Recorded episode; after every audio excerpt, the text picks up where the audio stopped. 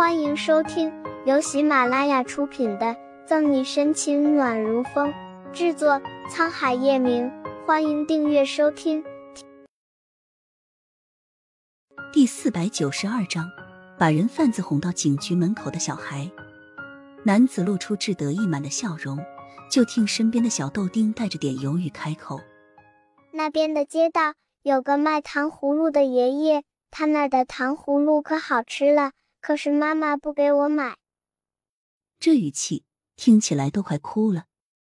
男子想着，就一个糖葫芦，这小孩身边也没有个大人，听他这话，像是个父母不疼爱的。刚好现在大街上，他也不方便动手，等到了人少的地方再下手也方便的多。于是，在左新阳刻意的诱导下，男子顺从他的话，带着他穿过马路，又绕过一个三岔路口。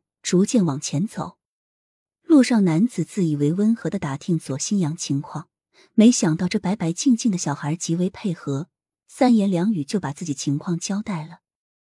你放学怎么没有人来接你？一个人多危险。男子牵着左新阳的小手过了马路，果然发现再往前走，人越来越少。左新阳走的并不是直接到警局大门口的路。而是另一条比较偏僻的小路。听到男子话时，左新阳心里冷笑了一下。要不是没有人接，我怎么会撞到你？但脸上露出点委屈的表情。左新阳吸了吸鼻子，怯怯开口：“不知道，幼儿园的小朋友都被家长接走了，我没有等到妈妈。那你爸爸呢？”男子接上话头：“我没有爸爸。”男子听着小包子的话，自动脑补了一出未婚女子独自带着孩子生活，因为种种原因，并不是很喜欢这个孩子的电视剧。殊不知，被他关心的小包子左右张望，见到一个从警局侧门出来的谭维，连忙挤了挤眼睛。这个警察他认识，之前和漂亮阿姨一起在商场出现过。谭维感觉到有道目光一直落在自己身上，循着目光看过去。就看到一个小孩子惊慌失措的看着他，是这个小可爱。之前和沈西在商场见过左新阳，谭维很快认出了他。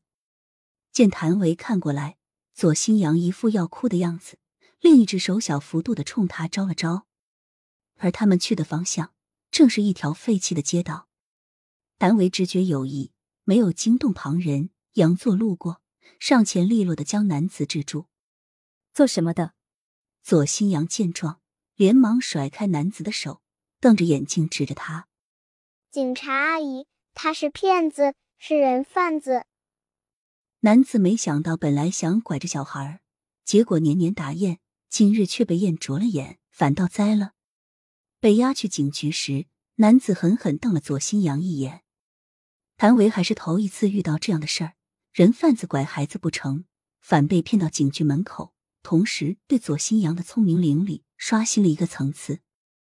那男子被扭送到警局，本来拒不承认，后来从他身上搜出了一堆东西，又被几番审问，才扛不住都招了。到最后，他说：“谁知道那小孩看起来乖巧可怜，却是个这么心黑的。”审问的顾青敲了下桌子：“注意你的言辞。”另一边听说这个事的沈西。正好打算去看看那个把人贩子哄到警局门口的小孩是谁。刚走进办公室，就看到屋子里站了好几个同事，饶有兴致的打量乖乖巧巧坐在一旁的左新阳。都围在这干嘛？别把人孩子吓到！沈西上前，站在前面的警察听到声音，连忙退了出去，各自忙各自的事。新阳，沈西这才发现。那聪明小孩还是个熟人，看到他，左新阳朝他露出一口白牙，噌的从凳子上跳下来，迈着小短腿跑过去。漂亮阿姨，我好想你。漂亮阿姨也好想新阳。沈西柔柔笑着，抱住左新阳，在他嫩嫩的小脸上吧唧亲了一口。怎么样，有没有受到惊吓？办公室外面。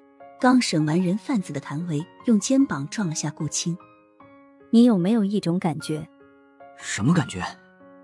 顾青还手看着不远处的一大一小。